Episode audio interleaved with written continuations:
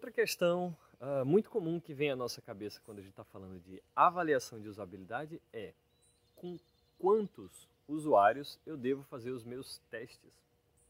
Para responder essa pergunta, a primeira coisa que a gente precisa fazer é distinguir duas coisas. Qual é o momento de ciclo de vida do seu produto e qual é o tipo de métrica que você pretende utilizar.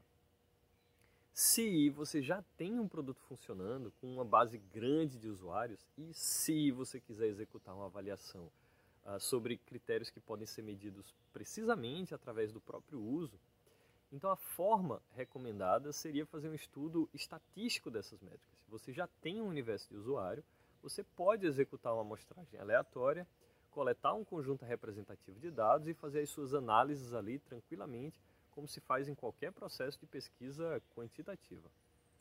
Porém, se você está em um momento mais cedo da concepção do produto, como eu acredito que é o caso do projeto de vocês, ou se você quer coletar um conjunto de dados mais rico, acessando elementos ali que são subjetivos, ou fazendo análise qualitativa dos comportamentos dos seus usuários, a resposta é 5. Porra, César, peraí, outro número mágico é sério. Um estudo não muito antigo, conduzido pelo Nielsen Norman Group, que é uma das principais consultorias em usabilidade do mundo, concluiu que para fazer a avaliação de usabilidade qualitativa, a gente não precisa mais do que 5 usuários para encontrar uma quantidade razoável, aí, em torno de 80% das falhas de usabilidade do nosso produto. A conta aqui vem de uma consideração de custo versus benefício. Existem basicamente dois raciocínios por trás dessa conclusão deles. Primeiro, que a gente não precisa encontrar todos os problemas de uma vez só.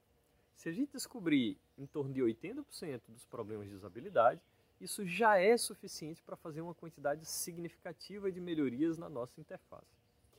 E segundo, fazer uma avaliação de usabilidade é custoso. Selecionar os usuários, pensar como os dados vão ser coletados, coletar esses dados e principalmente analisar dados qualitativos é trabalhoso. Você não vai querer fazer esse tipo de coisa com uma centena de usuários, mesmo que você tenha um bilhão deles. Nem o Facebook faz isso. Por isso é melhor você pegar o seu orçamento e distribuir em vários pequenos testes que vão acontecer em momentos diferentes do ciclo de vida do projeto e vão poder testar diferentes versões do seu, do seu produto. Né? Melhor do que gastar o seu esforço inteiro para fazer um único teste gigante de uma vez só. A teoria deles é a seguinte: probabilidade de você encontrar novas falhas de usabilidade diminui à medida que você avalia mais usuários. A lógica é assim. Digamos que já nas primeiras avaliações você encontrou algumas falhas interessantes.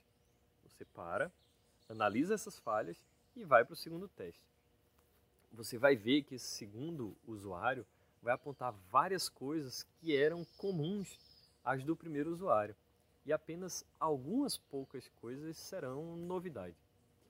Com o terceiro usuário, você vai ter menos novidades ainda. E quanto mais usuários você adicionar, menor vai ser o aprendizado novo que esses caras vão gerar. E aí, para chegar nessa conclusão de que cinco usuários é o suficiente, eles olharam para quase uma centena de projetos de avaliação de usabilidade feito pela consultoria deles lá.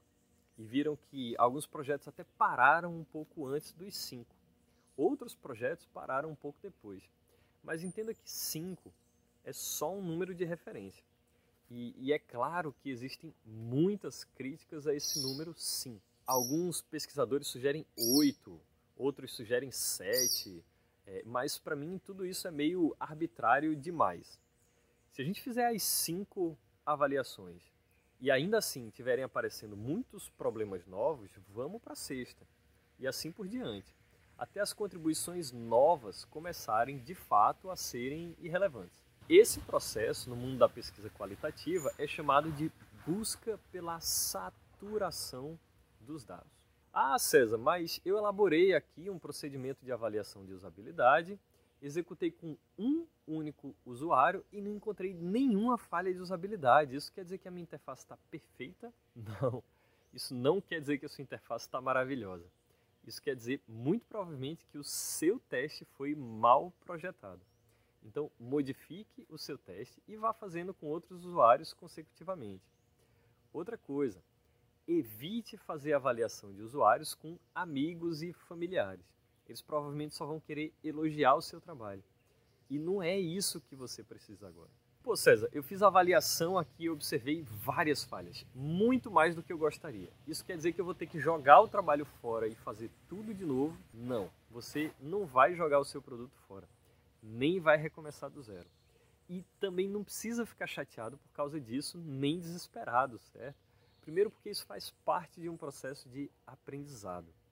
E segundo, porque se o seu teste foi bem projetado, agora você vai estar de posse de todas as informações que você precisa para poder melhorar o seu produto. É só ir lá e fazer. E claro, testar de novo depois.